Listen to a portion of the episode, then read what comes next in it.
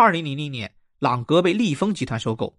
此后不断推出的高端复杂功能机芯，如超长三十一天动力、猫头鹰式跳字、芝麻链等，都是业内首创。朗格多年来坚持只做贵金属机械腕表，品质无可挑剔，但价格也居高不下，几十万元是入门，几十万元和过百万元才值得一提，几百万元的表也不罕见。那么，朗格为什么贵呢？是设计溢价啊？并非如此。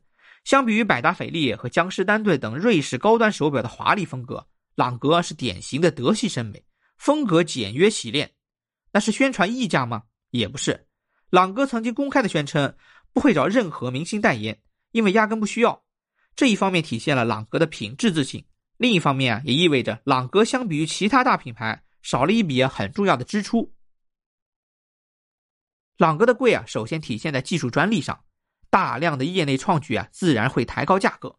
另外啊，它也有自己的严苛标准，比如只做顶级品质的机械表，只采用贵金属制表，旗下的每个家族表款均采用独立自产机芯。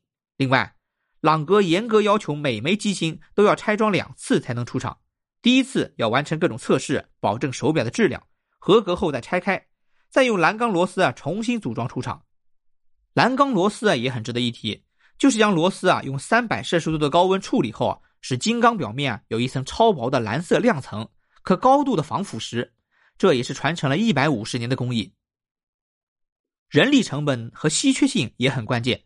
朗格的每个钟表师啊，都至少学习三到七年后才可参与钟表制作，通常每块表的制作时间啊至少要六个月。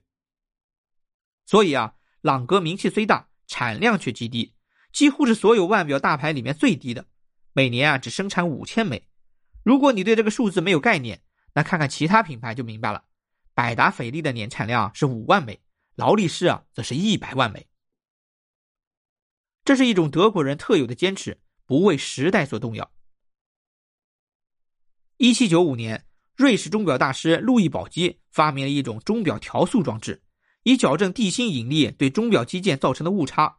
这就是我们所熟知的陀飞轮。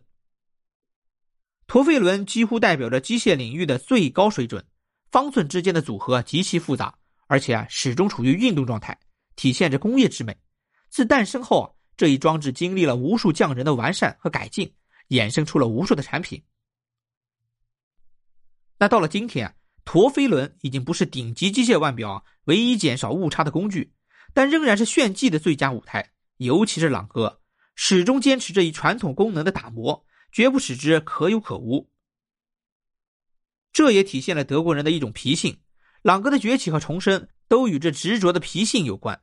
钟表这个强调机械工艺的行业，与德国人的严谨、坚持和传统简直是天作之合。那从品牌力来看呢？朗格并不占优势。四十多年的空白期啊，绝对是硬伤。能够重新崛起啊，朗格依靠的就是坚持。